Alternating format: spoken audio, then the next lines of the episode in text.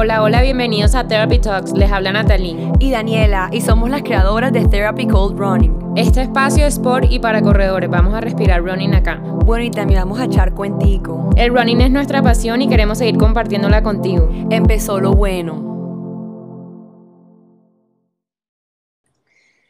Listo, y empezó lo bueno otra vez. Bienvenidos al séptimo episodio de Therapy Talks y tenemos otra vez invitada, Dani le va a contar quién es. Oigan, hoy tenemos una súper invitada que además no solamente es una invitada cualquiera, sino que también es parte del combo de Therapy Runners, solo que está del otro lado del charco, está por allá en Europa, en España.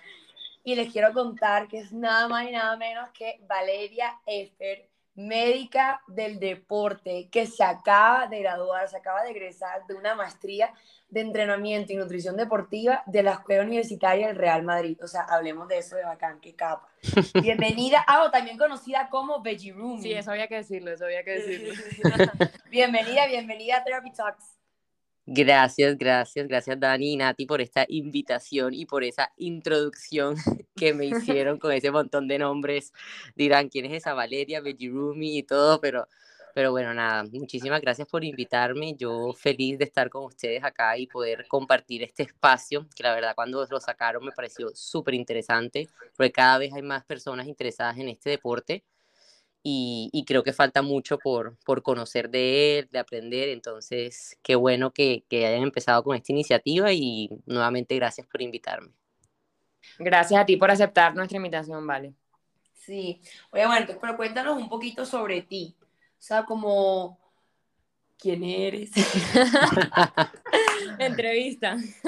Bueno, bueno, con eso, ya yo creo que con la introducción quedó un poco claro, pero bueno, Dani, te, te cuento un poco. Y nada, yo estudié medicina en Barranquilla, realmente eh, mi papá es médico y siempre quise estudiar medicina y desde pequeña, y creo que tú y yo nos conocemos desde pequeña, desde el colegio, porque siempre he sido apasionada por el deporte, siempre, siempre he practicado algún deporte en mi vida y cuando vi la oportunidad de hacer medicina del deporte, que es una especialidad relativamente nueva y que pocos conocen, más que todo allá en Colombia, en, en mi país, ahora que estoy por este lado, pero no lo conocían mucho y yo no lo conocía y cuando me enteré de él, pues dije, este, esta es mi especialidad.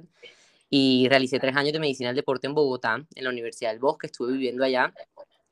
Pero sin embargo me di cuenta que cuando uno estudia medicina del deporte, la rama es muy médica y los pacientes me llegaban mucho preguntando sobre nutrición, sobre nutrición, sobre suplementación y dije, no, yo necesito un poquito más, necesito un poco, un poco más. Y además, como estaba con el tema de Veggie Rumi, que ya saben que, bueno, llevo una alimentación basada en plantas hace unos cuatro años ya casi.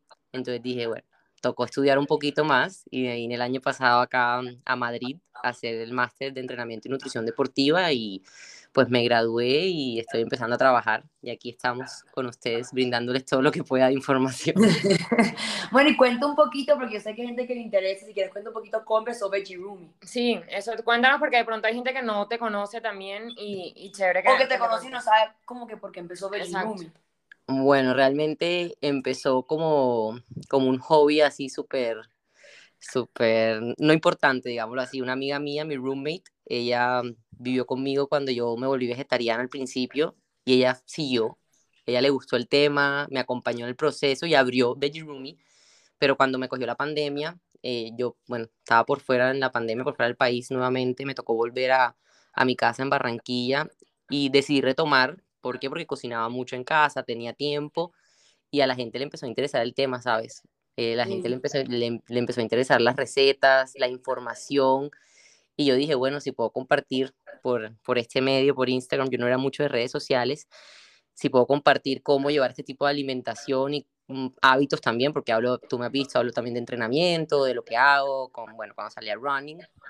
Y, y nada, me quedé con, con, la página, dejé el nombre, el nombre del principio fue Veggie Roomies, se quedó como Veggie Roomie, y pues intento acompañar a las personas que quieran iniciar este estilo de vida, las acompaño en el proceso, ya sea por por ahí por, por Instagram o muchas me han contactado para, para tener asesorías personalizadas. Pero mira que, mira que, yo, entre pero mira que, que ya una vez estabas como con el tema de alimentación, no específicamente como el deporte y eso como en la maestría, pero mira que ya te interesaba desde antes como compartir eso, que de ahí también nace Veggie Room y como que ahí también era por, por querer compartir como todo tu proceso y dar como ideas, recetas.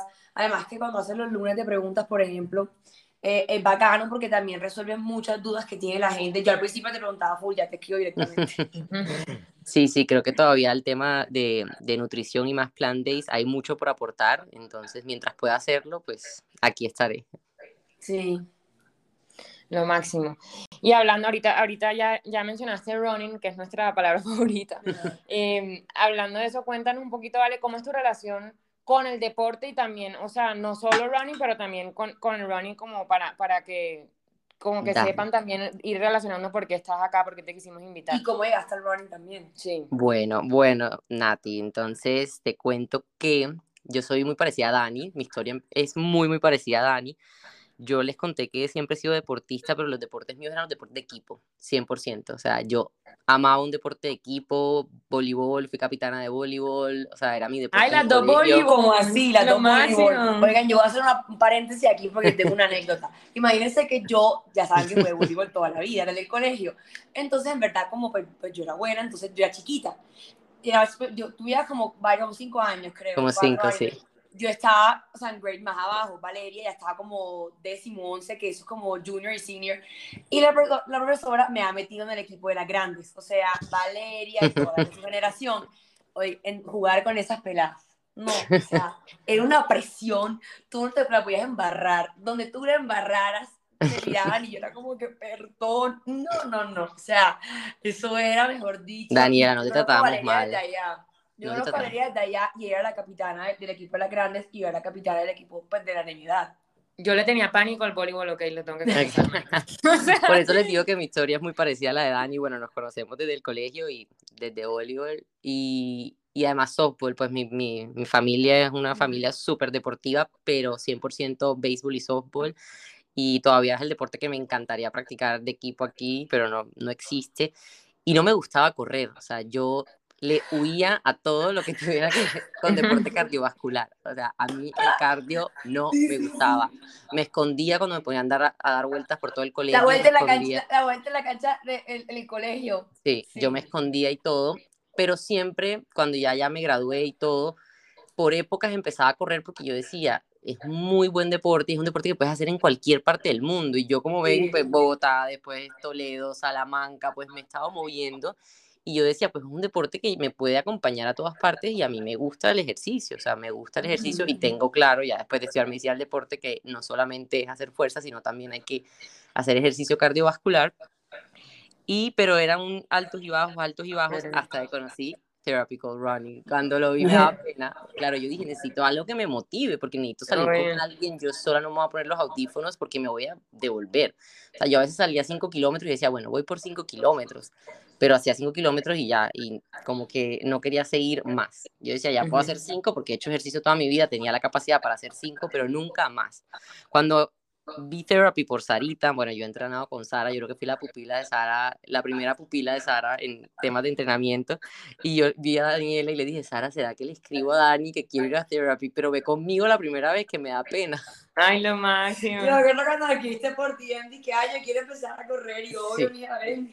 Y, y bueno, realmente empecé, o sea, empecé por ustedes, o sea, ¿Te por eso también las que agradezco. sal- el primer día que salimos nos cayó un aguacero. un aguacero. El primer día que fui llovió. O sea, nada, estuvo, estuvo bien. Pero bueno, la, el- empecé el running por ustedes, realmente, por el grupo, porque además fui creando amistades. No, yo era, o sea, yo pasaba por todo el mundo, era la primera que me despertaba, o sea, yo era literalmente, o sea, recogía todo lo que cupieran en mi carro, o sea, si cabían siete, yo montaba los siete y pasaba Literal. por ellos.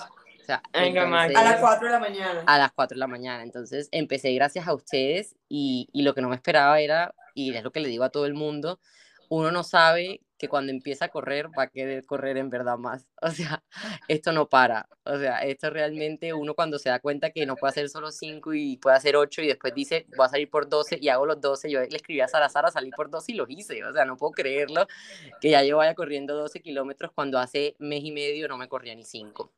Entonces, Ya creo que es esa sensación, sí, es esa sensación que te hace sentir el running y que, bueno, empecé gracias a ustedes. yo- uno, uno empieza a hablar y, y no para, pero empecé por Therapical Running 100%. Ay, que lo más.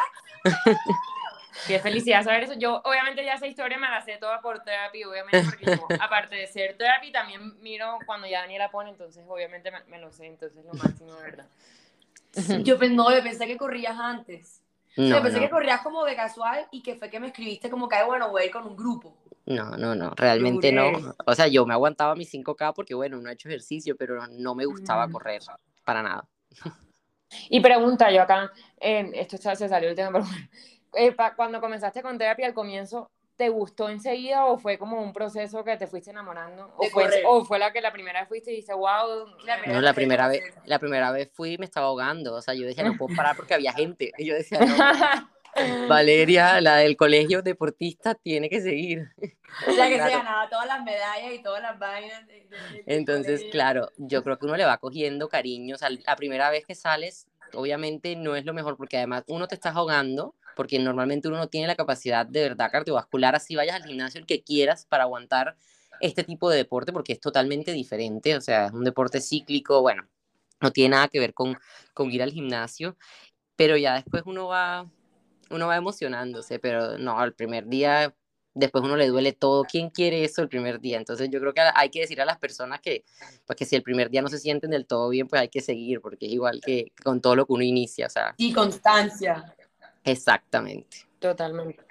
Bueno, y en verdad ahora vamos a, pasar a un tema que siento que de los temas que más les interesa también a las personas, y es todo el tema como de nutrición para deportistas o para runners, y bacano como que aprovechar que justo literalmente, yo pienso que es una maestría, yo me encantaría hacer esa maestría, ¿no? Sí. O sea, que es una maestría, o sea, wow, o sea, entrenamiento y nutrición deportiva, o sea, bacanísimo. Eh, y pues para los que no saben, Valeria, cuando yo estaba entrenando para Three Race, ella se encargó de toda mi alimentación, eh, especialmente toda mi alimentación durante los entrenamientos, por ejemplo, los bricks, que son entrenamientos largos, que son de dos, dos o tres deportes, o sea, depende de cómo lo hagas yo estaba haciendo los de bici y de running, entonces ella se encargó de toda mi alimentación durante esos entrenamientos que duraban a veces 3, 4 o 5, bueno, no, 5 horas. Pero sí, unas 4 horitas. 5 horas ya hice, ya hice, el tri. No, no, no. Pero sí eran largos y personalmente a mí me preocupaba mucho porque yo nunca había durado haciendo algo tan largo, pero Valeria me organizó tan bien y tan, o sea, como que tan al pie de la letra, tan estructurado y, y seguí todo tan al pie de la letra que me fue súper bien, que me acuerdo el primero que, el primero que hice, que te, escribí enseguida, dije, no puedo creerlo, me siento perfecta, no me fatigué, eh, no me dio calambre, no me dio nada, no se me bajó la presión, o sea, estuve entera todo el entrenamiento. Entonces sí es muy importante uno eh, de pronto esos temas, yo personalmente, que ya tengo un poquito la experiencia de haber estado contigo, yo sí recomendaría de pronto que alguien lo asesore a uno cuando ya son entrenamientos tan extensos y que, y que desgastan tanto, porque haz de cuenta que sean, no sé, uno fueron 90 de bici y 15 de running. Entonces, obviamente, es un, es un desgaste bastante alto. Em, y si es bueno asesorarse para uno no o sea, como que uno no privarse. Entonces, sí que era como introducir el tema de eso, de, para que sepan que ya en verdad hay una relación además de amistad. Eh, sí, Dani, yo me acuerdo cuando el primer día que saliste y mandaste un voice note, yo se lo mostraba a todo el mundo en mi máster porque ella estaba tan emocionada, tan emocionada que en verdad las sensaciones que había tenido, y bueno, como tú dices tú, Dani, la nutrición, y es más, yo antes tenía este máster, no lo entendía muy bien, cuando vi que tenía ya mi especialidad, y hay un profesor que, que, que decía que muchas veces los campeones los hace la nutrición. O sea, los campeones son quien, o sea, la nutrición tiene que ver muchísimo con esa cruzada de meta. Es la persona que sabe que le cae bien, que sabe en qué momento tomarlo, cuándo tomarlo, que yo te decía de pronto, bueno, ahorita empezamos a hacer preguntas más específicas de, de no hidratarte, sino cuando después de unos minutos de, de, estar en la bicicleta por el cambio de posición, son daticos de pronto muy, de, que uno dice, nada, eso no importa, pero son cosas que pueden evitar de pronto eh, desencadenantes durante la carrera. Y otro, yo puse una vez en Ruby, no sé si lo vieron, que, que un profesor puso de, que los maratones eh, se pierden en los baños portátiles. Ah, literal, literal. Como así, yo sigo un man que es un crack eh, maratonista crack y el man se iba a hacer como que récord en la maratón de, de New York que acaba de pasar y todo. Oigan, el man No pudo. 8 kilómetros y en el baño zampado, literalmente. La terminó, pero que fue al baño 10 veces y nada. Eso, ya, eso, bueno, ahorita me irán preguntando y les puedo contar un poquito de por qué pasan esas cosas y cuál es la importancia de la nutrición en, en eso. Sí, cuéntanos primero, yo, yo quiero saber antes de ya, ya como que nos comiences a contar, ¿Tú eres, o sea, tú ayudas con nutrición solo a veganos o, o, también personas que no son veganas? No, en general. Si se contactan conmigo, en cualquier, más que todo ahora mismo deportistas. Ok, ok, súper. No, entonces cuéntanos, vale más como por qué, sí, yo quiero saber, que quiero que las personas entiendan por qué es tan importante la nutrición para deportistas. Yo, yo conozco demasiadas personas que hacen mucho ejercicio, no sé qué, la, la, pero no, no tienen, o sea, no se cuidan con la comida, no piensan qué comen, no, no van más allá de qué tengo que hacer para poder mejorar como deportista. Yo creo que abordémoslo en dos, dos, dos partes. Una parte de por qué es importante alimentarse bien en términos generales, o sea, como comiendo en tu día a día, y por qué también es importante el tema de alimentación durante los entrenamientos. Porque siento que son dos temas que, que hay que abordar. Porque hay gente que dice, Ay, es que a mí no me hace falta, yo puedo montar bici tres horas y a mí no me hace falta comerme nada durante las tres horas. De pronto puede que el cuerpo lo acepte, pero de pronto tú que tienes como un insight más, decir, tu cuerpo lo puede aceptar, pero hay que tener en cuenta esto. Entonces empecemos con lo general, como por qué en verdad es bueno alimentar bien el cuerpo y eso, y pasamos a, durante el entrenamiento. Bueno, Dani, entonces, la nutrición digamos que es la clave de cada entrenamiento. Cuando tú estás preparando una carrera, bueno, estamos hablando aquí de running, cuando tú estás preparando una carrera, tú, cada entrenamiento cuenta. Cada entrenamiento está aportando algo en tu proceso. Cada entrenamiento está utilizando los nutrientes. Entonces, ¿por qué es tan importante esto? ¿Por qué? Porque si yo estoy comiendo, no sé, comida chatarra, alcohol, la gente dice, ¿por qué no puedo tomar alcohol? no es que no puedas tomar alcohol, sino que el alcohol tiene ciertas, digamos que desgastes, bueno, deshidrata, hay, bueno, los hidroelectrolitos, pues ahí el músculo depende mucho de los electrolitos, o sea, el estado de hidratación tuyo, el músculo necesita estar hidratado. Entonces creo que lo más importante es de la nutrición o de una alimentación saludable es que cada entrenamiento es como si fuera una carrera. O sea, tú no puedes que hoy voy a comer mal y entreno. No, ese entrenamiento que tú estás haciendo ese día necesita de la alimentación previa. Necesita de los carbohidratos que te comiste la comida anterior. Necesita recuperar de la mejor manera, porque es que a mí no me importa la, si la carrera es en cuatro meses. Cada entrenamiento cuenta. Entonces tú tienes que tener tu alimentación saludable pensando en el desempeño de cada uno de los entrenamientos. Y por eso a ti, Sara, te envía, no sé, hoy 7 kilómetros. Claro, pues esos 7 kilómetros tu cuerpo necesita, primero que todo, hacerlo de la mejor manera, o sea, no desgastarte y recuperarte de la mejor manera. Y la alimentación no solamente te prepara para el entrenamiento, sino que también te recupera. o sea, la alimentación sirve para recuperar también. Entonces es el día a día, o sea, es una alimentación diaria, es para preparar tu cuerpo para cada entrenamiento y que así llegues a la carrera sin lesiones, sin, porque hay gente que se lesiona un día antes de la carrera porque simplemente no hizo las cosas como tenían que hacer. Entonces es simplemente preparar tu cuerpo de la mejor manera en cada uno de los entrenamientos, porque cada entrenamiento te prepara para la, para la, para la carrera.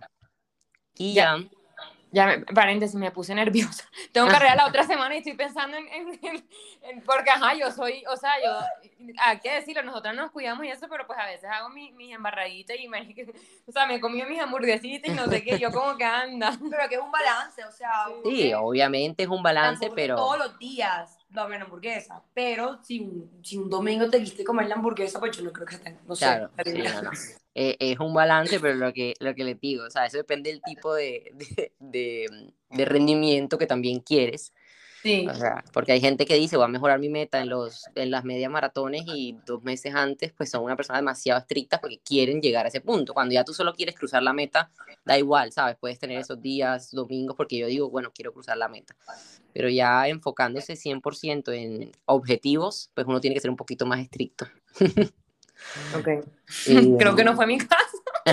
pero para la próxima lo voy a hacer. Lo que el mío tampoco, porque en verdad todas esas semanas, o sea, como que esa semana, la semana antes de cualquier media que he hecho, sí me he comido como, o sea, los domingos siempre como como que lo que se me antoje, especialmente los domingos. Porque un día que uno no hace nada, está Claro, porque no estás entrenando, claro, no estás entrenando. Yo no entreno los domingos. No pasa nada, exactamente, es el día de yo descanso. Yo creo que pienso tampoco. Es el día de descanso, entonces no pasa nada, pero sí, lo que te digo, la importancia es esa, o sea, la importancia de una nutrición saludable. Claro, tu cuerpo necesita esos nutrientes. Claro, o sea, más que todo ser consciente de, de alimentarse de una manera. Y esa, esa, es como la gasolina del cuerpo, por así decirlo. Y si como que le pones gasolina barata, tu cuerpo no va a funcionar igual de bien a que si le pones gasolina costosa, digamos así en Exactamente. O sea, el cuerpo está diseñado, o sea, es que el cuerpo es demasiado inteligente. El cuerpo usa lo que recibe, o sea, él necesita ciertas cosas para funcionar y la idea, bueno, nosotros tenemos que intentar entregarle lo mejor que podamos para, para que él funcione.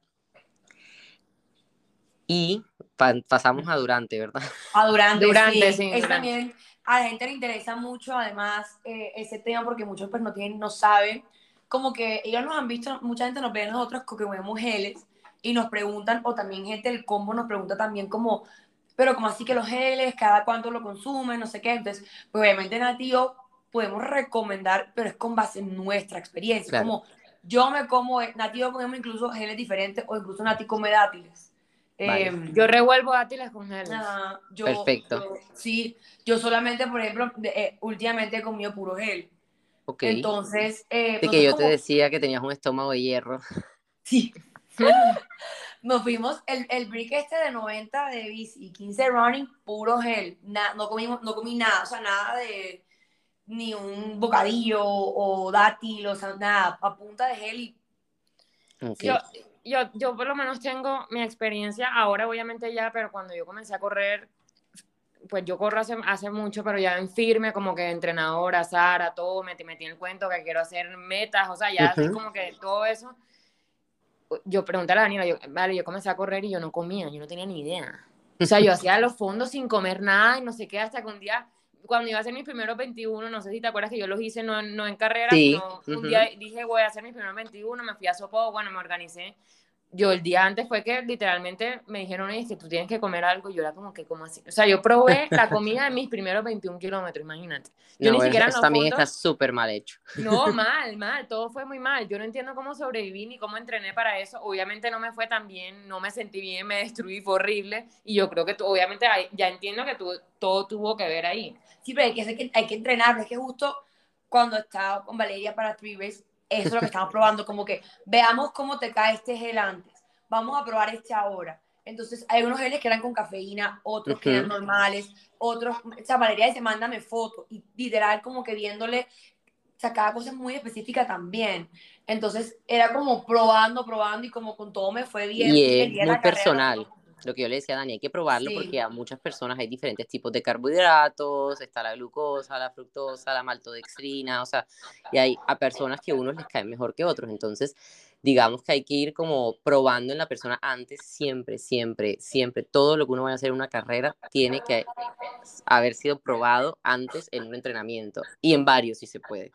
O sea, nunca puede llegar ni recomendarle a nadie que vaya a hacer su primera carrera mira, tomate este gel que me lo recomendó Valeria. Se va a morir esa persona.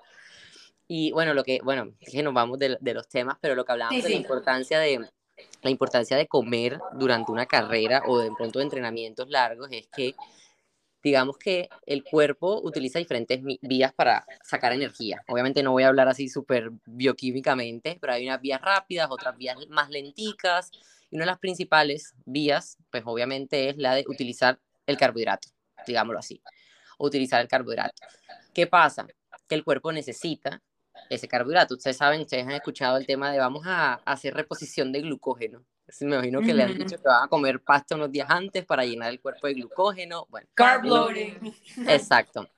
Entonces, digamos que entonces el cuerpo, la energía, digamos que es rápida, porque las grasas también están, pero es una, digamos que el tema de la oxidación de grasa requiere más tiempo y gasta más energía, entonces el cuerpo lo que intenta es coger lo más rápido esa glucosa, o sea, la glucosa. Nosotros tenemos en el cuerpo guardado, tanto en el músculo, que es ese carb loading, como en el hígado, una cantidad de glucógeno. El cuerpo es capaz de guardarlo para que tú cuando lo necesites, lo saque. Pero cuando nosotros empezamos a hacer ejercicio y ese glucógeno se va acabando, ahí es donde empieza a aparecer la fatiga. O sea, buena pregunta. Entonces, digamos, si yo el día antes de una media maratón me como en la noche un plato de pasta, entonces el cuerpo lo que está haciendo es absorbiendo los carbohidratos de la pasta. Tú estás guardando. Si ya está, guardando. estás guardando glucógeno, como, o sea, la glucosa se guarda como glucógeno, o sea, el carbohidrato agarra la glucosa y se guarda como glucógeno. Tenemos guardado, lo que pasa es que tenemos un límite, tenemos un límite ahí. Entonces, lo que se habla es que empieza la fatiga cuando el cuerpo se está acabando la cantidad de glucógeno que tenemos guardado. Entonces, ¿por qué necesitamos comer? Porque no queremos que cuando estemos el cuerpo utilice ese glucógeno que yo tengo guardado. Queremos que utilice la glucosa que yo tengo en el torrente sanguíneo que también puedo utilizar. Entonces, la idea es ayudar a nuestro cuerpo a que no se desgaste, no se fatigue y tenga energía todo el tiempo. ¿Y cuándo empezar a comer? Entonces, eso depende de lo que dice Nati. Lo que dice Estamos Nati, Estamos es literal. Estoy intentando, estoy intentando hacerlo súper básico. No, no, no, no, no está lo máximo. Está espectacular, sino que estamos embobadas las dos como literal, estamos que sacamos un cuaderno y apuntamos. Entonces lo que dice Nati, que ella de pronto a veces no necesita, es porque digamos que si tú vas a hacer un entrenamiento de media hora o una hora específicamente, pues el cuerpo aguanta porque tiene, tiene eso guardado normalmente, tienes esos depósitos. Sí, eso te iba a decir, yo no como, yo, o sea, yo como en los fondos, pero en mis entrenamientos entre semana yo no como. Bueno, entonces se supone que en un entrenamiento y hay días, hay consensos, hay de todo, es más. Hoy en día están trabajando hasta de a 120 gramos de carbohidrato a la hora, que es una locura, y a la nivel estomacal, digamos que no es tan bueno, pero se ha hablado para ultrafondos que 120 gramos, digamos que a la hora. Pero recomendado a partir de entre una y dos horas ya es empezar a consumir algo de carbohidrato. Por lo menos yo que a veces hago hora y media, me tomo mi gelcito de 30 gramos de carbohidrato. O sea, yo intento, y eso es antes de que se acabe la primera hora. Y ya si son más de dos horas, son 60 gramos la hora. Y ya si son más de dos horas y media, son 90 gramos la hora. Yo creo que estoy comiendo mucho en los fondos, entonces. Sí, porque es que, o sea, yo, yo o sea, cuando, cuando literal por Valeria que, que decir, me, me asesoraste, era con tiempo. Entonces, dependiendo de la cantidad de gramos del gel, creo que era, o claro. dependiendo de qué, era cada cuánto. Entonces era cada, que, que, que, si cada 40 o que si cada media hora. Porque yo quería complementar, son los gramos de carbohidrato en la hora. Entonces, por lo menos. Eso tiene su ciencia, Claro. claro. La idea es que el cuerpo no se quede sin glucosa, o sea, que no se quede sin energía. Entonces, la idea es ir dándoselo. Entonces, yo a Dani le daba. Gel. Estar un paso antes. Exacto, yo le daba gel, un poquito de bebida con carbohidratos, que igual las bebidas ahora, lo que te decía, la bebida deportiva, las bebidas tienen carbohidratos y justamente es para eso, para ayudar al cuerpo, no solamente en reponer el sodio que está saliendo en el, en el sudor, sino también ayudar en los carbohidratos y ya después le daba otro gel, porque ella, ella necesitaba como 60 gramos la hora. Entonces, no es que yo recomiende geles, lo que pasa es que conseguir 30 gramos de, de carbohidrato en comida a veces es pesado porque no son, o sea, un banano son como 25 gramos, no llegan ni a los 30. No, imagínate. Entonces, claro, hay gente que le gusta comer, o sea, hay gente que le gusta comer y si lo aguanta y su cuerpo lo aguanta. Uy, a mí me cuesta tanto. Si yo con los dátiles, yo para masticar me canso más. O sea, voy corriendo y es como que no quiero gastar mi energía en masticar. por eso es que los geles, eso, por eso es que los geles, hay gente que no le caen muy bien, pero son lo más práctico del mundo. Además, uno es fácil de tenerlos encima, más que todo en el running, porque bueno, en la bicicleta uno puede comer un sanduchito, pancito. Sí pero en el running es más difícil mantener un banano. sí, no. Sí, total. Yo por lo menos, vale, lo que yo hago, no sé, tú me corregirás y creo que le puede servir a, personas que yo comienzo siempre la primera hora solo con dátiles y me lo como cada 15 minutos. O sea, no sé, yo por eso estoy diciendo que estoy, creo que estoy comiendo demasiado porque me como un dátil cada 15 minutos. Después de la primera hora ya me como cada media hora un gel. Ya, obviamente lo máximo que yo he hecho son dos horas y media, entonces fueron cuatro dátiles y dos geles. Pero no está mal porque los dátiles para conseguir 30 gramos, que es la primera hora, son como 50 gramos de dátiles, o sea que sí estás consumiéndote los 30 gramos. O sea, la idea es que estoy bien. Sí, no lo estás haciendo mal. Lo que pasa es que tú lo ves mucho porque te estás comiendo un dátil cada 15 minutos, pero en el tema de carbohidrato, aquí lo que estamos buscando es qué cantidad de carbohidrato tiene ese dátil. Entonces tendrías que pesar el dátil a ver cuántos carbohidratos tiene ese dátil. No, pero a mí me gusta porque es que yo me pongo como que, ok, eh, ya, faltan cinco minutos para el dátil, Entonces, como que me ayuda a distraer como el, el dulcecito, como que uno persiguiendo el dulce, manica, yo me lo Perfecto, está, está bien, o sea, por eso depende de la persona. Yo decía, Dani, la última vez te acuerdas que hablamos y te dije, ¿quieres probar comida? Y dijiste, no, no, no, no, ya no probemos comida. Sí, no, no, no, pero es que también yo decía, y eso, ¿qué tal que se me apachurre? Yo soy más traste yo ya he hecho, ya todos los, los bricks esos largos que hicimos, ya me ha ido bien. Y yo dije, a mí, esto es potente, aparte que durante la natación uno no... Em, bueno, para los que no saben, yo me estaba preparando para, para un triatlón de media distancia.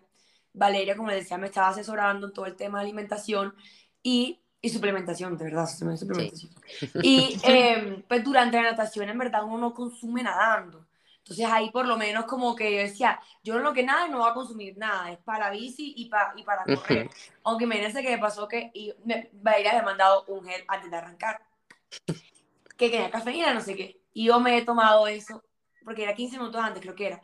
Y yo me he tomado eso y la carrera se atrasó. Que por un accidente, no sé qué. Y yo dije, no puede ser. Bueno, eso es parte, eso es parte del proceso, o sea, esas cosas pueden pasar. Yo dije, no puede ser y eso me ha pegado ese que esta cafeína. Y yo decía, bueno, ¿y cuándo vamos a arrancar? Ya, ya, yo estoy lista ya. O sea, estaba que me metía nada. Eso es lo que necesito para rumba, María. Ah. Porque a mí no me gusta tomar. Yo necesito algo que me dé energía. la cafeína, la cafeína. Impresionante. Yo era como que, bueno, ¿y esto cuando arranca? Porque aparte uno de pie ahí como que, como que, bueno, es que un accidente. Entonces, pues, eso sí, ya no fue culpa de, de la organización. Eso fue algo que se salía de las manos Después nada, tocó esperar como un poquito más. Entonces cuando eso me pegó yo estaba de pie y era como que, Dios mío, que me Pero sí, otra cosita, por ejemplo, que yo me acuerdo que tú me dijiste, y aquí sí, esto es running, pero hay muchos que corren que también hacen triatlón o que quieren empezar a hacer este deporte de triatlón. Igual lo que tú me dijiste, que me llamó mucho la atención, que fue cuando salgas del agua, no puede, no, yo sé que tiene sed porque uno viene obviamente del agua salada y uno alcanza a tragar, yo, yo, será que soy traste, no sé, pero yo tragué agua salada.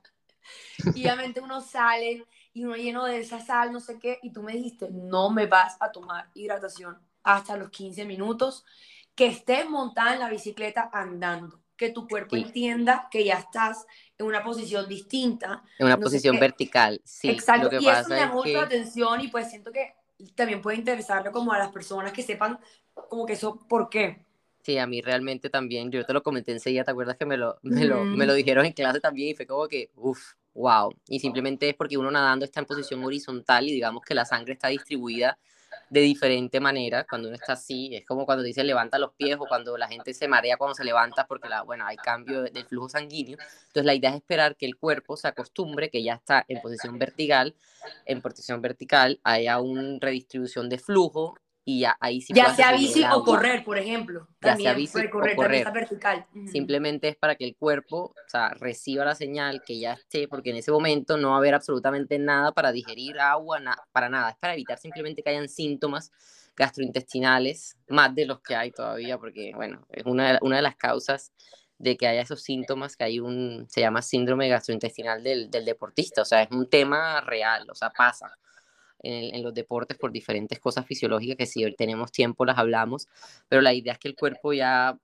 lleve la sangre donde tenga que llevarla y ya esté preparado para recibir algo y digerirlo, digámoslo así, porque el agua igual también pasa por el estómago, los intestinos y todo eso, y para poder absorberla necesita estar preparada. Entonces, por eso te digo que esperar unos 15 minuticos a que el cuerpo ya se estabilice y ahí sí recibir comida o... y yo no esperé relojito, o sea, yo ahorita monté en la bicicleta, arranqué reloj y decía, Dios mío, ya que pasen estos, que apenas me, me pitó este, yo arranqué con enseguida, ya me empecé a tomar... No hay nadie que haga más caso que Daniel. No, sí, buenísimo, eso está bien. Así son todos los deportistas de élite, eso van con alarmita. Aunque no, no, pero élite.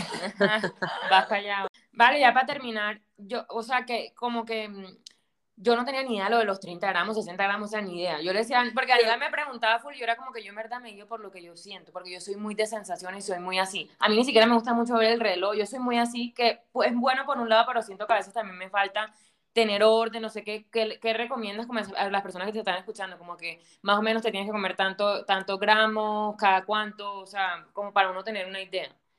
yo, sé que, yo sé que depende de la persona, lo tengo claro. Depende de la persona. Entonces, las guías que dicen, o sea, si tú vas a hacer un deporte de resistencia entre una y dos horas, 30 gramos a la hora. Entonces, digamos que la primera hora te comes los 30 gramos y ya si no completas la segunda hora, pues ya no te los comes. Pero si llegas hasta las dos horas, pues esa horita, 30 gramos más. ¿Cómo los quieres dividir? Como a ti te caigan mejor. Si quieres cuatro dátiles, cuatro dátiles.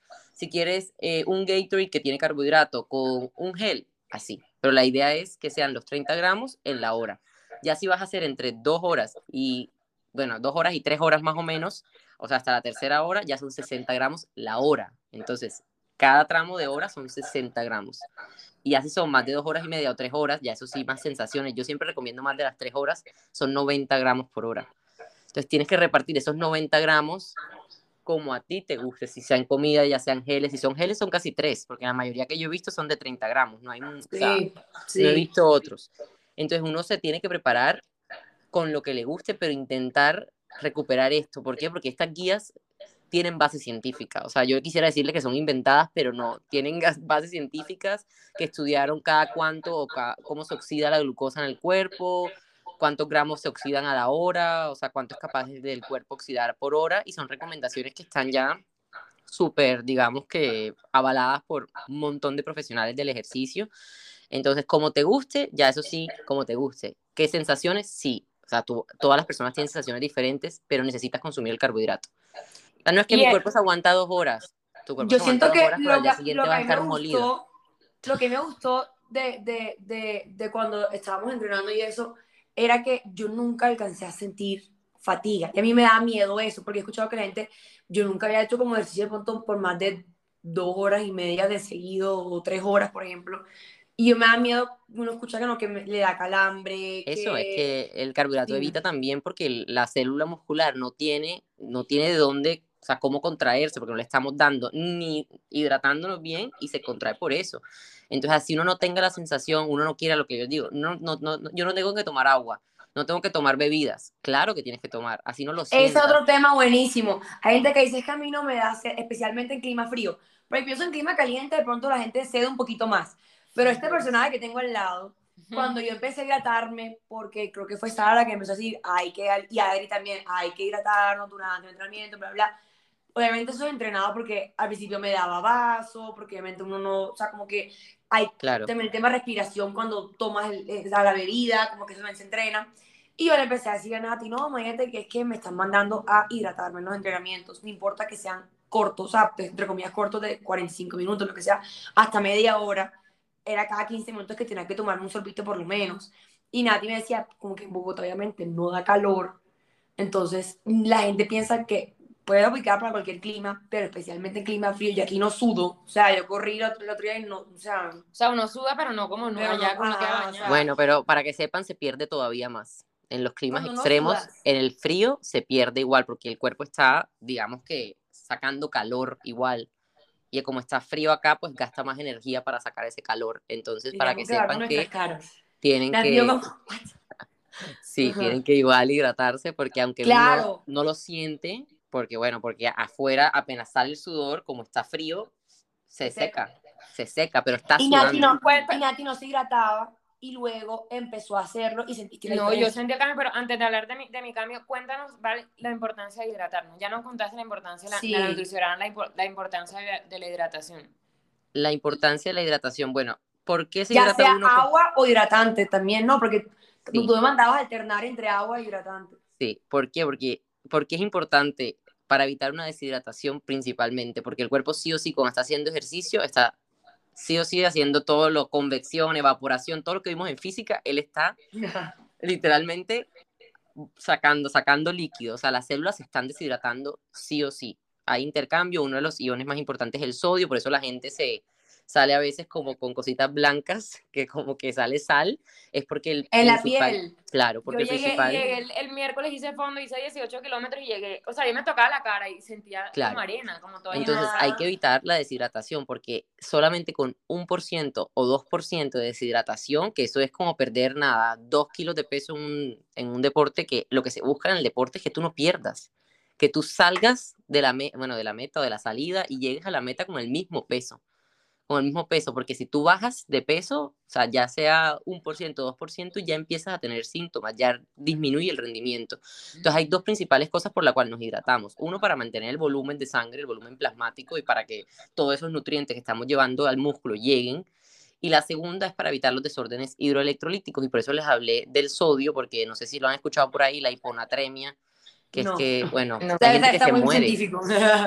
hay gente que se muere en, los deportes y los deportes de resistencia porque, bueno, o convulsionan porque hay una hiponatremia que es un nivel bajo de sodio que puede pasar por dos cosas, o porque no se hidrató bien o porque se hidrató con mucha agua y cuando se llena, el, como la célula, se llena la célula de agua y menos sodio por simplemente por, bueno, por cosas químicas. Mi novio tiene que escuchar esto, se lo va a poner a escuchar.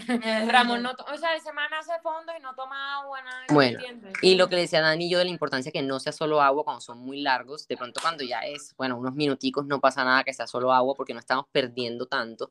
Yo le decía a Dani que ya, pues ahí hay un consenso de expertos, esto ya es viejito, o sea, esto se conoce, es como del 2008, una cosa así, o sea, hace tiempo y dicen que una bebida deportiva para que realmente funcione tiene que tener unas características importantísimas, porque nosotras tomamos pedialite. Lo voy a decir, yo quiero tocar ese tema porque, ¿te acuerdas que tú me dijiste, elimíname el pedialite no más durante y ahora pasa a Gatorade? Claro, entonces, ¿por qué? Porque y hay un pedialite nuevo, para los que no sepan, pedialite Sport, y ese tiene las indicaciones precisas o sea, yo cuando salió la revisé porque tiene las indicaciones de este consenso. Entonces tiene que tener unos niveles de sodio sea, propios, o sea, tiene como un ranguito, si quieren, no sé si ustedes ponen abajito los podcasts como información, pues le mm. ponemos ahí los, los... O sea, hay que comprar el que dice Sport. Entonces el pedalite sirve, pero el pedalite Sport, no el que usamos para una deshidratación normal de un malestar estomacal. El Gatorade tiene, porque una de las indicaciones por lo menos es que tenga calorías. O sea, claro, el pedalite creo que como cero calorías. Tienes que tener como 80 calorías por litro de bebida como para que sea una bebida deportiva y que realmente, digamos, que cumpla la función que queremos, que es mantener al cuerpo, uno, hidratado y segundo, que nos ayude también con el tema de, la, de los carbohidratos, porque el Gatorade tiene, tiene carbohidratos de, pues, de absorción rápida y nos ayuda también en ese proceso. Entonces es importante que no solo sea agua cuando ya sea un entrenamiento largo, sino que también tenga eh, electrolitos, principalmente sodio. O sea, lo más importante. Yo sentía cuando yo corría, cuando me tocaba, como me bajaba de la bicicleta a las 9 de la mañana o 8 de la mañana, eh, y había tronco de sol. Entonces, ahí yo sentía que yo, yo soñaba con llegar al Gatorade. O sea, esa era mi meta, como que, porque yo tenía como un punto medio y yo iba, volvía, iba, volvía. Y yo soñaba con llegar a ese momentico en que me tomaba el sorbo del Gatorade y yo sentía que la vida volvía a mí. Impresionante. Ahora me estoy acordando, yo, yo, tú sabes que yo corrí, ¿vale? Y, bueno, para los que están escuchando también corrí, el, hice el, el, el relevo de Tree Race, me tocó comenzar a correr, yo comencé a correr a las 11 y 40 en el malecón. O sea, ya te imaginarás lo que viví, yo sentí que fue al purgatorio y volví literalmente. Claro. Fue madre, por allá, por después de la aleta, ya corriendo, no, eso fue horrible. Bueno, y yo me acuerdo que yo en un momento estaba muy mal, pero a mí se me pegó una pelada que, o sea, la amo. Y a ella le daban, pues obviamente yo, no era allá, manica, ella era allá, la conocía todo el mundo. y le, Ali, ¿qué necesitas? No sé qué, y le pasaron unos electrolitos y yo, yo lo cogí y agarré uno. A mí esa vaina me revivió. Yo no sé si ese se puede, según las indicaciones que estás diciendo, pero a mí esa vaina. No lo he revisado, de pronto sí. no lo he revisado. No, esa vaina, yo me tomé eso y yo, Dios mío, volví a la vida, gracias. Y me faltaban todavía como 6 kilómetros, o sea Sí, no, no, es súper importante y por horario también, lo que yo le decía a Dani, no hay que esperar que nos dé sed, o sea, hay que tener un horario preciso e ir hidratándonos durante la carrera, porque cuando uno tiene sed es porque ya está demasiado deshidratado a nivel celular ya, o sea, ni siquiera es como que sino ya a nivel de célula pequeñita que necesitamos que estén completamente preparadas porque cada fibra muscular cuenta en estos, en estos deportes y a nivel, a nivel de esto, de cabeza también. Hay que estar entonces un paso antes, tanto en la alimentación como como en la hidratación, no dejar ya llegar, llevar el cuerpo al punto de deshidratarse o, fatigarse, porque ya para qué, o sea, como que la idea es prevenir eso, así tú sientes que tu cuerpo no lo pide. Yo ahora me, yo me acuerdo mucho de venir en los fondos porque yo siempre, ¿vale? Y yo esperaba como sentir esa sed, cuando me sentía la boca así seca y ahí, ahí tomaba. Y Dani siempre, y Dani, no sé, hace como seis meses me dijo, Nati, es que tienes, tienes que hacer, no, no esperas a que llegues, entonces por eso tienes que hacer un relojito cuando te toque tomar. Entonces yo ahora literal voy o sea, no, no, no, dejo llegar a ese punto donde yo sentía así la boca que la tenía pegada. Si yo les contara que hay, o sea, que realmente a los deportistas se les mide la tasa de sudoración, se les saca, hay una fórmula que te mide cuánto sudas tú en este deporte según el pace en el que yo he visto que lo han hecho, sí. Claro, y eso, y te dan para hidratar eso, porque te dan lo que tú, la idea es darle al deportista lo que suda, la idea es que ese deportista reponga todo lo que está botando. Yo me acuerdo que a veces también no, no, no tenía sed o no me sentía todavía fatigada, pero igual yo decía, ya pasó el tiempo, ya pum, para adentro. Exacto. Porque yo, no, no, mi cuerpo no me lo estaba pidiendo todavía, pero yo decía, la idea es que no me lo pida. Entonces yo enseguida, juiciosa, yo pendiente, como un relojito, ahora me toca el gel, ahora me toca el hidratante, ahora me toca el agua y así. Y, y una pregunta, el, el- tú dices lo de los carbohidratos, bueno, que como te gusten más, si en dátiles, si en gel, si tomados, lo que sea, ¿tiene algún, o sea, el, cuerpo los recibe, de pronto recibe mejor el que es líquido, lo recibe más rápido o no, o eso no importa? Depende, bueno, aquí entran otras cositas a Me estoy yendo muy a fondo. Sí, no, o sea, porque es que, bueno, hoy en día lo que pasa es que el banano solo no tiene carbohidratos, ¿sabes? El dátil no solo tiene, o sea, no es la glucosa sola. Entonces el cuerpo, digamos que procesa un poquito más el alimento, entonces se demora un poquito más en absorberlo. Por razón, tiene- porque yo me tomo un gel y siento enseguida, en cambio el Claro. se me demora un poquito. se demora un poquito más porque pasa por un proceso de digestión de otros nutrientes, no solo es, van, dame la glucosa, los geles también influyen qué tipo de gel también, lo que normalmente, ¿qué recomiendan? Que sean de transporte múltiple, no sé si saben que ahora todos los geles afuera dicen como transporte múltiple o en Sí. inglés que no sé, bueno, es porque simplemente les colocan un, o sea, no solo un tipo de carbohidrato, sino dos o tres tipos de carbohidratos y es porque cuando uno va a absorber en la luz del, intestino el carbohidrato, la glucosa tiene un, un transportador, la fructosa tiene un transportador, el otro carbohidrato, la maltodextrina tiene otro transportador y muchas veces se saturan. Entonces, si solo le damos glucosa, digamos que se puede saturar y no absorber todo, pero si le doy glucosa o fructosa y maltodextrina, absorben toda la cantidad. Entonces, digamos que lo ideal si compran geles es que sean de, de transporte múltiple para que se, se utilicen, digamos, más rápido, para que se reciban más rápido. Ok, en resumen, importante llevar una buena, o sea, Mm. alimentación en términos generales para nutrir Sí. el cuerpo y durante el entrenamiento también hidratarnos y alimentarnos. Así que mi cuerpo no me lo pide, no importa. No importa. El cuerpo lo necesita. El cuerpo lo necesita porque lo estás sometiendo a un, Ah, digamos, sí. a un esfuerzo. Lo estás sometiendo a un esfuerzo Exacto. y que necesita la energía. Entonces no lo necesita, claro, pero el día de mañana vas a tener más dolor que la persona que sí hizo su nutrición completa durante, el, durante la O sea, carrera. más dolor después de entrenar. Claro. Claro. ¿En serio? Sí, porque O sea, porque no le estás dando, recuperó. claro, el cuerpo está sacando de donde puede, se fatiga más, hay más calambres porque no está preparado para ese esfuerzo. Por eso salen los calambres y todo. todo Amigos, estoy haciendo todo mal. Ah, por eso hay que asesorarse. Yo por eso me asesoré. Cuando yo me metí en este cuento, yo sí le dije a Valeria, yo necesito que tú me montes eso porque yo, o sea, yo no sé cómo va a hacer eso y, y te lo juro, así como, como ella dijo que, que le mostró a, a todos los tus compañeros de la Ah, maestría sí, sí, sí. mi voice note, porque es que yo, yo acabé y yo acabé tan feliz porque yo dije, no lo puedo creer que yo acabo de hacer este brick y que de verdad me acaba de ir tan bien que no me fatigué, que no me, no me, o sea, no me, no sen- me sentí cansada, no sentí como que Dios mío, me voy a privar, me voy a morir, no tengo energía, estoy sacando energía quién sabe de dónde, o sea, en ningún momento. Entonces sí hace la diferencia. Y pregunta al millón, vale, Sí. entonces, así como nos dijiste que recomendabas para la, para la nutrición, ahora para hidratación más o menos cada cuánto, más Ah, bueno, menos? sí. Lo que les dije, eso, eso hay que sacarlo muy personal, o sea, eso Sí, cada sí. persona debería, debería tomar, pero normalmente cada 15 minutos intentar hidratarse un poco, no llenarse mucho porque igual el cuerpo puede que empiecen los vómitos y todo ese tema, entonces un sorbito cada 15 minutos aproximadamente, pero depende, aquí sí esto es muy, muy personal, entonces dar así como que de litros, Sí, no. mililitros y eso, no, no lo podemos dar Sí. aquí. Ok. Pero sí, lo, lo estándar es cada 15 minutos. Sí, más o Y menos. puede alternar entre agua e hidratante. Sí, podría. lo- normalmente yo lo que digo es que cuando se tomen el gel, tomen agua, porque el gel Mm. siempre es pesado pasarlo. Entonces, cuando, Ah, sí, yo siempre tomo agua. Y cuando Claro, me como el entonces- dátil también, porque uno queda como, como pues seco. normalmente Ay, yo yo siempre me como, ves, yo lo recomiendo, como con el hidratante. A mí sí me, me estómago pero porque tú eres un estómago de hierro, o sea, entonces dulce con dulce. Entonces, la idea es simplemente cuando te tomes el gel, toma un poquito de agua y el resto podrías, es más, podrías tomar hidratante todo el tiempo sin problema. Lo que pasa es más que todo por palatabilidad, que es una palabra que todo el día hablaban en el máster, una palabra toda larga, pero es como que sensación en la boca como de, de que algo está... Sí, sí. Yo, por ejemplo, el, el fondo eh, que, cor- que corrí hace dos días, como iba, fui aquí en Bogotá, entonces aquí no, no allá Ujú. Barranquilla tengo la moto y la moto t- tiene el Claro. agua, el otro, así que aquí tengo el termito en la mano y lo que hice fue, dije, ok, ¿con qué lo lleno? O con agua o con Gatorade. Y obviamente preferí el Gatorade.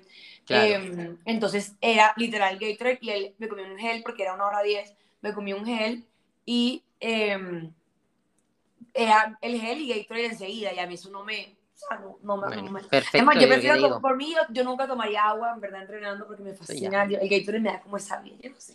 Pues, Podrías tomado porque- hacerlo así sin problema. Ah. También podrías hacerlo, sí, no pasa nada. Y ahora un tema que, bueno, eh, el, el año pasado, en octubre, también yo le dije a Valeria que me interesaba mucho empezar una alimentación a base de plantas.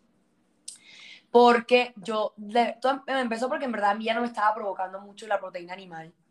O sea, como que a mí me servían el pedazo de el pollo a la plancha, el salmón, no sé qué, y a mí me lo comía por comer.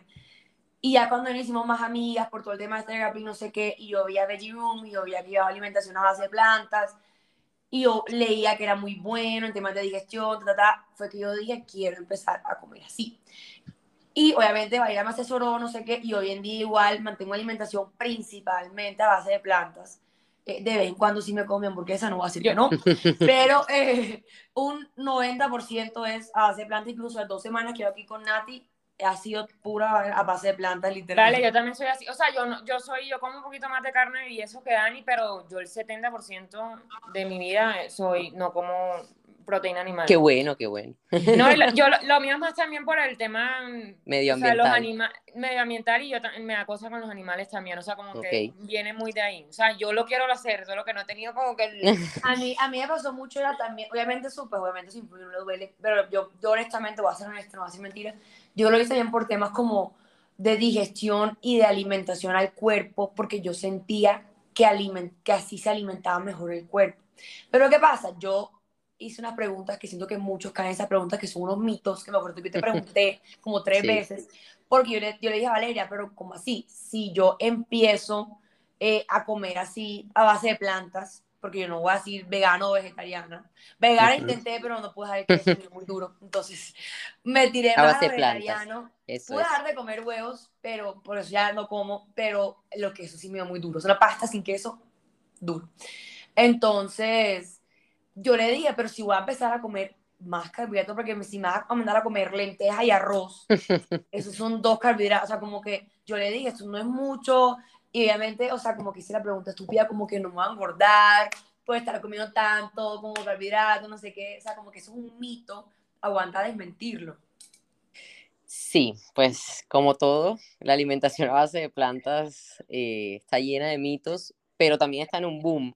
Está Sí. ahora mismo a tope y a nivel de deporte también hay muchos deportistas que quieren llevar este tipo de Yo te quería preguntar también, como, como también ayuda a los deportes, porque yo siento que me ayudó muchísimo también en mi rendimiento Eso. deportivo cuando empecé a comer literal 90% a base de plantas. Ya, les voy a hacer como un resumencito, bueno. Entonces, Mm. digamos que, que empezó el boom por el tema de esta super documental de The Game Changers. Entonces, claro, la gente vio ese documental que de cierto tiene muy poco, o sea, es muy como, o sea, sí es cierto, pero exageran mucho también la situación, o sea, es más un tema de, de vender, de vender y de propaganda.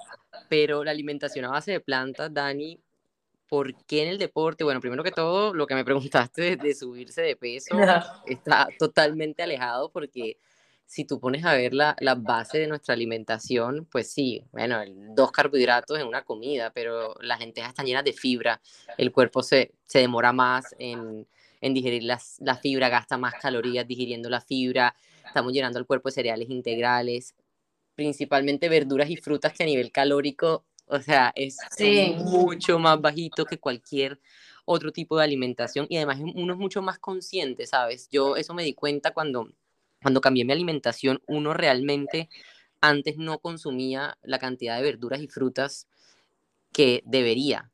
¿Por qué? Porque tenía otros alimentos, entonces si yo tengo la posibilidad de coger un queso y un jamón de mi nevera, lo voy a coger en vez de comer una manzana verde porque es más rápido, no sé, tengo que masticar menos, lo que No, y sea. es Entonces, más creo que- rico. Hay gente que le provoca más eso a comerse una manzana Yo verde. también Exacto. aumenté las frutas No, desde que empecé a comer así. uno le, uno le aumenta mucho, uno es mucho más consciente de eso y si tú ves la densidad calórica de ese tipo de alimentos, de la base de nuestra alimentación es muy poca, o sea, sí, uno come arroz integral y come legumbres, pero al igual que otro tipo de alimentación, lo que yo te decía, hay que medirlos, hay que Sí. medirlos según las necesidades de cada persona, es que no te vas a comer un plato de, no sé, cuatro tazas de arroz y un brócoli, no, o sea, tienes que ser un plato colorido con tu carbohidrato medido, tus lentejas o tu o tu, bueno, garbanzos, e incluso incluir aquí, que yo creo que te gustó mucho, el tema de la soya, porque sí o sí hay que buscar la fuente de proteína, no solamente de las legumbres, porque sí, las legumbres tienen proteína, pero también necesitamos otros derivados que ya tenemos, como el tofu. Ese es otro tema que la gente piensa, como que, pero si comes a base de plantas, ¿de dónde sacas la proteína? Bueno, o sea, de muchísimos alimentos. O sea, no hay necesidad ni siquiera de tomar suplementos. Yo tomo proteína porque me gusta y porque muchas veces es más rápido después de entrenar.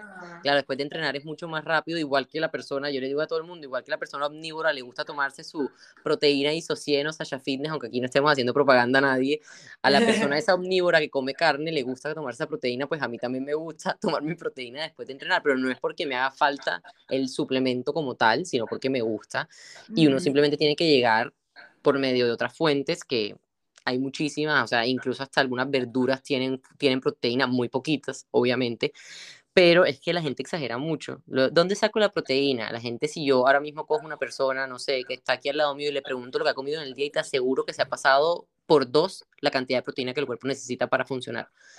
Entonces vivimos en un mundo que, o sea, es más, hay un libro que siempre yo cito por ahí cuando hablo de eso que se llama Proteinaholic. Vivimos en un punto como que obsesionados con el tema de la proteína y nuestro cuerpo no necesita esa cantidad de proteína.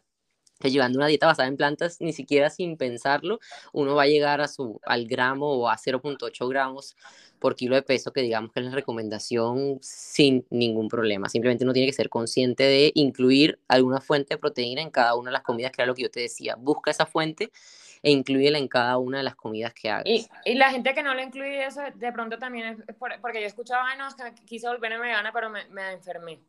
Me... Yo pienso que también hay que asesorarse, ¿no? Sí, porque, es que la gente lo que hace es que quita la carne y se come el arroz y la ensalada. Pues no, eso no hay que hacerlo. La gente lo hace así normalmente. Entonces no suplen lo que tienen que suplir. Si yo dejo la carne, pues tengo que incluir algo en mi plato saludable. O sea, ya existen los platos saludables plant-based y todo porque obviamente hay que crear el plato, la grasa saludable, al igual que un plato normal de un omnívoro, el plato de una persona que lleva una alimentación a base de plantas tiene que tener todos los macronutrientes 100%, la grasa, el carbohidrato y la proteína. Y por ejemplo, para un deportista, ya que tú me dedicas al deporte, además maestría en administración deportiva, en ya tu gran experiencia académica y profesional. O sea, como que tú recomendarías de pronto, ya esto es opinión personal tuya, eh, para un deportista, para su desempeño, su rendimiento, sería mejor que llevar alimentación a base de plantas o, eh, no sé. Bueno, omnívora. Omnívora. Ah. Eh, pues yo recomendaría obviamente llevarla, pero vamos a hablar de evidencia científica. O sea, si, me preguntas a mí, ahora mismo, ¿voy a rendir más o menos? Vas a rendir igual si haces el cambio en la alimentación.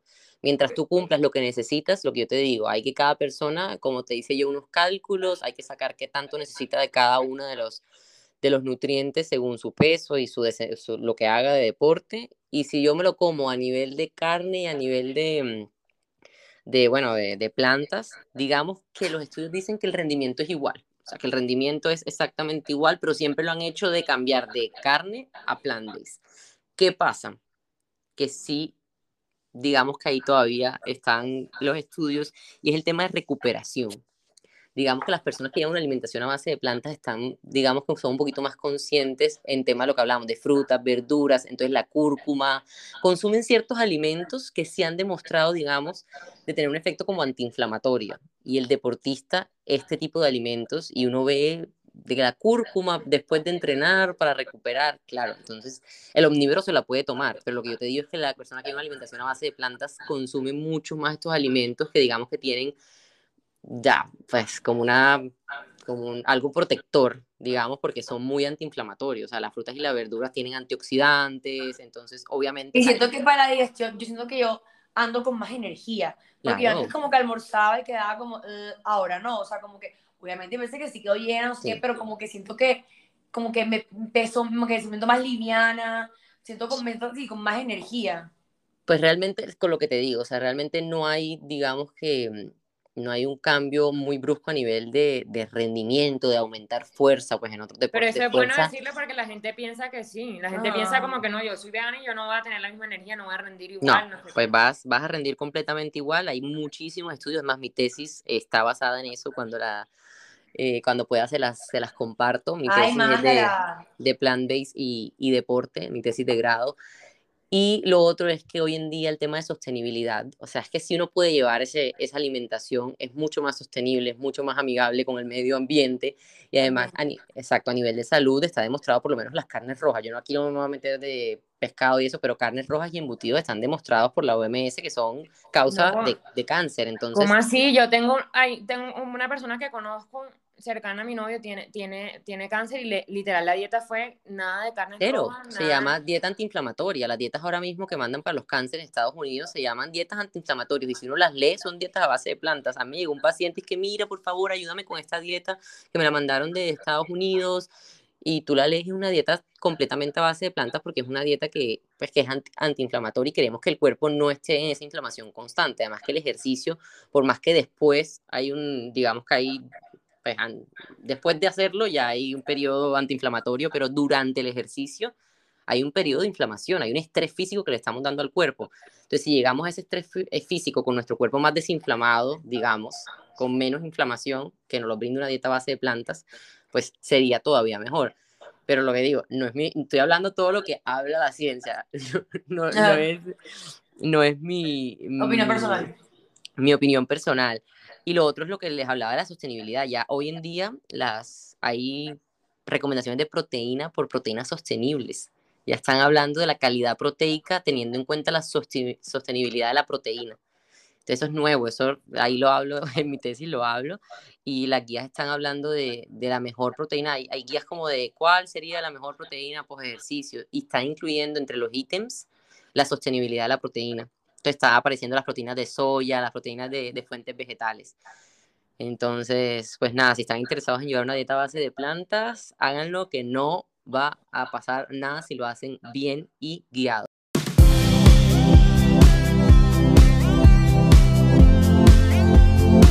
Therapy Talks by TCR.